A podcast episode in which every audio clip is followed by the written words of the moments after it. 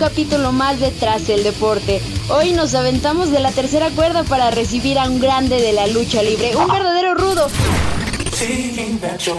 Él es Psicosis y está conmigo. Bienvenido, ¿cómo estás, Psicosis? Pues muy buenas tardes, eh, gracias por la invitación a esta entrevista y pues para todos tus aficionados lo que quieras preguntarme estoy para servir. Oye, muchísimas gracias. Yo, o no solamente yo, yo creo que todo el público nos preguntamos de dónde surge el personaje de Psicosis. Bueno, Psicosis surge cuando la AAA se forma, como en el año 92, y hace nuevos personajes, entre ellos La Parca, este, y muchos más, y entre esos Psicosis. Eh, Psicosis empieza con otro luchador que ahora lucha como lucha millonario y en 1997, pasando casi, más bien pasando cuatro años, es cuando se van luchadores a Estados Unidos a una empresa que se llama WCW y es cuando me llaman a mí en 1997 para aportar un personaje que es Psicosis y Psicosis ya había sido, pues ya había sido hecho eh, en el inicio de AAA y es un personaje rudo y es un personaje que se ha caracterizado por ser un loco arriba del. ¿Sabes? Eso es lo que te caracteriza, yo creo, y es por eso que los aficionados siempre voltean a verte y aman a los rudos por un personaje como tú y bien lo mencionas, un personaje loco que además de todo esto también ha entrado la lucha extrema y la lucha tradicional. ¿Tú por cuál te irías, la extrema o la tradicional? Bueno, es que yo siempre lo he dicho, un luchador completo es el que tiene las bases y a partir de que aprende las bases se va desarrollando la lucha libre arriba del ring y, y obvio dependiendo del luchador que tiene enfrente y hay también características diferentes en diferentes empresas, hablando de AAA y hablando de los de la Arena México que son los del Consejo Mundial de Lucha Libre. Entonces yo he estado en todas las áreas de la lucha libre, como la, clásica, la extrema, la de jaula, o sea, todas las, todos los estilos que ha habido, que más que nada se han hecho en AAA, porque la lucha clásica siempre se ha desarrollado en todo lugar, pero estando en la Arena México es donde sí te exigen hacer este tipo de lucha, y pues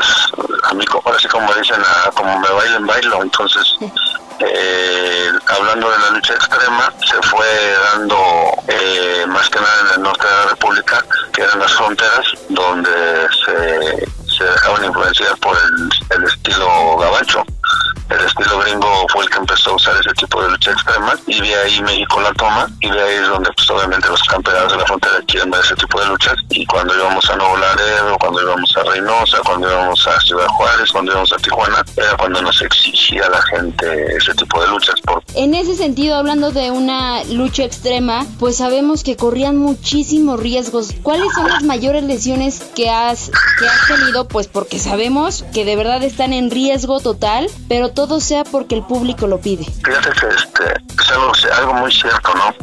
Y yo ahora analizando lo que hice años atrás, lo sigo haciendo, pero ahora sí lo sigo haciendo si me pagan bien. Si no me pagan bien, no lo hago porque es mucho arriesgar el físico. Cuando nosotros hacíamos este tipo de luchas que fue, pues yo calculo hace como 15 años, se puso muy fuerte ese, ese estilo y teníamos que subir lámparas, teníamos que subir tablas, inclusive fuego. Y yo tengo, por ejemplo, unas quemaduras en los brazos, cortadas de alambre de púas en los brazos y antes no nos pagaban bien, lo hacíamos por un gusto y gusto por darle a la afición de la lucha libre, pero yo la verdad ahora a estas alturas vuelvo a lo mismo, no me rajo a una lucha de esas, pero sí lo haría siempre y cuando me paguen bien. Sí, claro, ante todo tu salud y tu bienestar. Y además mencionas algo muy importante, los aficionados. Los aficionados en México son muy entregados, son muy apasionados a, a cada uno de ustedes. Cuéntame, ¿qué es lo más bonito que has vivido con tus aficionados? en una función mmm, es familiar. Yo me debo a todo el público en general. Hablando de los adultos, pues ya son gente más madura, gente que a lo mejor ya sabe más de la lucha libre y va a criticarme o va a aplaudir mi, mi trabajo. Entonces, hago es entregarme arriba del ring a mi espectáculo para que sea en general el desagrade de mi, mi lucha y así mismo se reditúe en dinero y se reditúe en trabajo para que el promotor me vuelva a pedir que vuelva a ir a su arena. ¿Sabes? Eh, muchas personas eh, fuera, o bueno, que los vemos por fuera en las pantallas, pues podrías decir, ok, ellos solamente se suben y hacen su show, ¿no? Pero hoy tú nos estás demostrando que dentro de ese personaje, dentro de Psicosis, hay un increíble hombre que dice, yo me debo a mi público y gracias a ellos estoy donde estoy.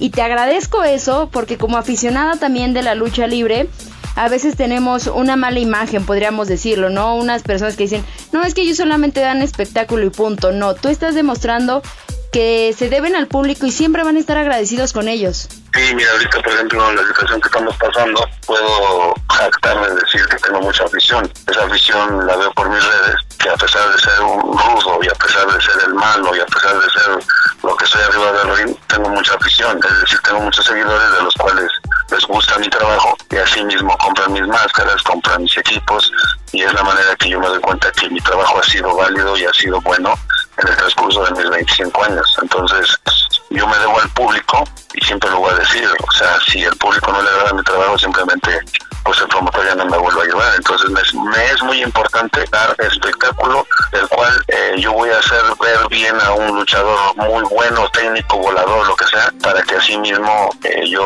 la lucha salga buena y la gente regrese, porque pues siempre se ha dicho, no, ah, están preparados, ya se arreglaron, ya pusieron de acuerdo la gente a veces no entiende que nosotros entrenamos a base de los años y eso que tú aprendiste de los años lo pones en práctica arriba del reino. Entonces tienes que aprender a conocer a tu compañero para poder trabajar y dar un buen espectáculo arriba del reino.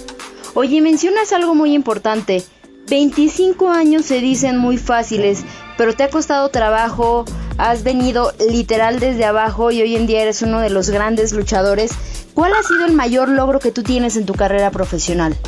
Pues son varios. Mira, yo de inicio nunca me imaginé llegar hasta donde estoy o hasta lo que logré, pero mi inicio en esto se dio por, por casualidad, porque yo fui a estudiar a, Tijuana Ciencias Marinas, me fui a, estudiar la carrera de oceanólogo. Me meto a la Universidad UABC y empiezo a estudiar y, veo que la escuela no era lo que yo pensaba y era una situación que mi capacidad no iba, no iba a dar. Entonces me salgo y me quedo en Baja California y es donde yo empiezo a buscar otra manera de, de hacer algo y empiezo a trabajar, me voy a entrenar a Tijuana y de ahí es donde se me genera la situación de, ser luchador, de dedicarme a esto. Es decir, al dedicarme ya a esto, pues me dio muchas cosas que ir a Japón, ir a Alemania, ir a Estados, todos Estados Unidos, que otras situaciones me ha dado, pues me ha dado conocer mucha gente, tener muchas amistades y sobre todo, pues ganar dinero. También dentro de todo esto bonito que nos cuentas, pues casi siempre tenemos un lado malo, tenemos estos malos momentos. ¿Qué es lo que más te ha decepcionado de, en general de tu carrera profesional, como mencionaba?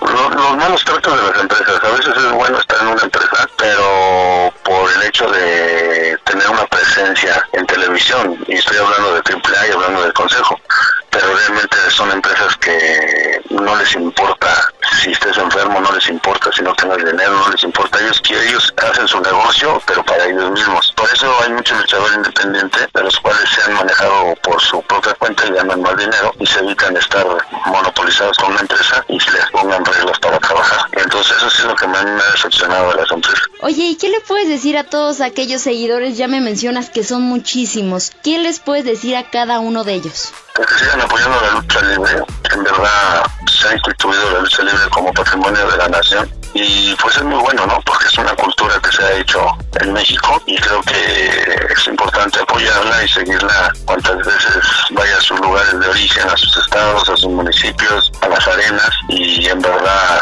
pues siempre agradecidos con ellos porque si no fuera por esa afición no tendríamos trabajo y no tendríamos dinero.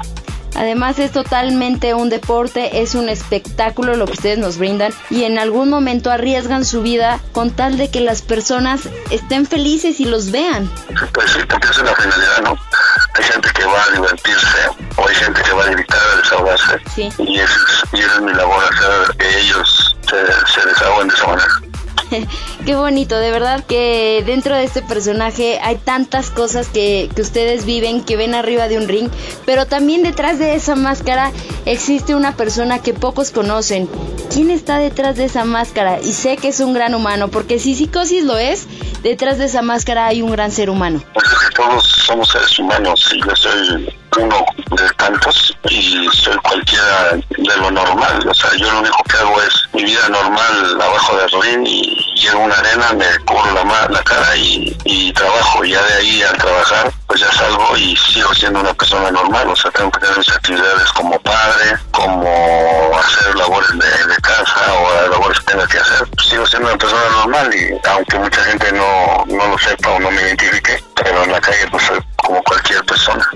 Oye, ¿y tus hijos qué dicen de, de esta profesión tan increíble que cumples? Pues tengo dos de mi primer matrimonio que ya son mayores de edad. Uno es ingeniero civil y el otro es médico cirujano. Y la verdad, preferí que estudiaran y no que se dedicaran a esto. Y a ellos les gusta mi trabajo, pero la verdad yo siempre decía que no les gustara mi trabajo, porque no me gustaría que se dedicaran a esto. Y ahorita en mi segundo matrimonio tengo dos niñas y un niño, del cual igual quiero que estudien y se dediquen a otra cosa como ser humanos los mayores y no voltear a ver la lucha libre como.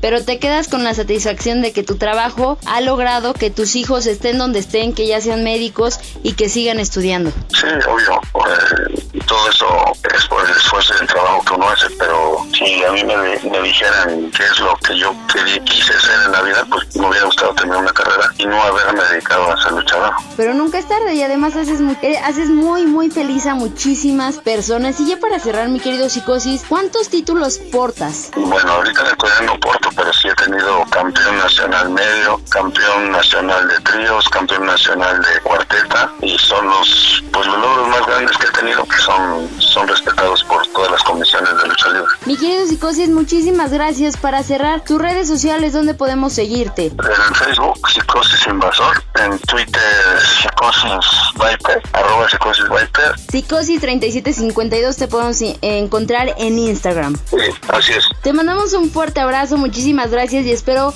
pronto volverte a ver en un ring dando ese majestuoso espectáculo que siempre nos regalas. Gracias por la atención y, el gusto de haberme querido entrevistar.